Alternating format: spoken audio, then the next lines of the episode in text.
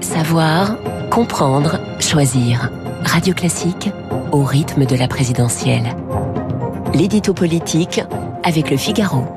Et avec euh, Guillaume Tabar à 8h13 sur l'antenne de Radio Classique. Bonjour Guillaume. Bonjour Renaud. Euh, Dernier week-end de meeting, Emmanuel Macron à la Défense, Valérie Pécresse, Jean-Luc Mélenchon à Toulouse, entre autres.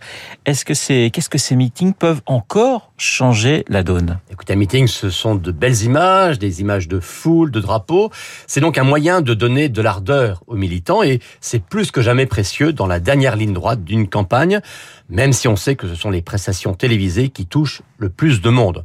Bon, pour c'était euh, le week-end des derniers meetings ou presque. Euh, Valérie Pécresse tiendra encore un grand meeting jeudi à Lyon avec Laurent Vauquier et Jean-Luc Mélenchon sera mardi à Lille et simultanément dans 11 autres villes de France grâce à son fameux procédé de l'hologramme qu'il avait expérimenté en 2017.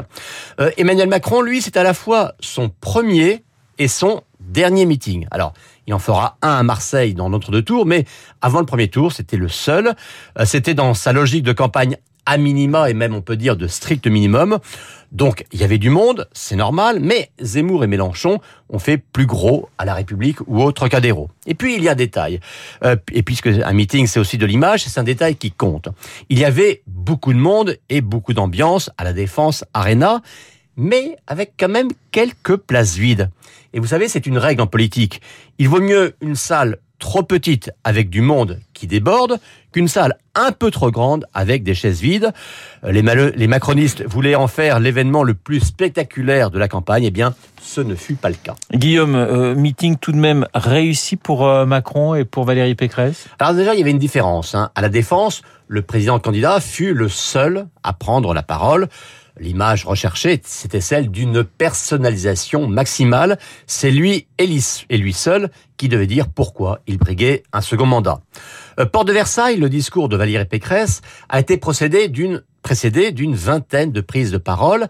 Là, l'idée, c'était au contraire de montrer qu'au moment où elle était en difficulté dans les sondages, la candidate LR n'était pas une femme seule et que euh, des centristes à Ciotti, elle faisait l'unité de toutes les sensibilités, euh, occultant le silence menaçant de Nicolas Sarkozy, euh, dont le nom d'ailleurs a été accueilli par des sifflets. Alors après, on a eu un Macron tel qu'en lui-même, hein, parlant deux heures, deux heures parce qu'il voulait parler de tout, de son bilan, de son projet, de l'extrême droite qu'il agite comme un épouvantail et de l'élargissement de sa majorité. Ce fut l'un de ces marathons verbaux qu'il affectionne avec talent mais sans surprise. Valérie Pécresse, elle, elle a surpris et en bien. On sait combien elle avait été raillée et critiquée après son meeting du Zénith. Eh bien là, elle a trouvé le ton juste et trouvé de nombreux angles d'attaque contre le candidat Macron. Euh, elle est apparue solide et déterminée, même si évidemment cela semble bien tard maintenant euh, pour revenir véritablement dans la course de cette présidentielle.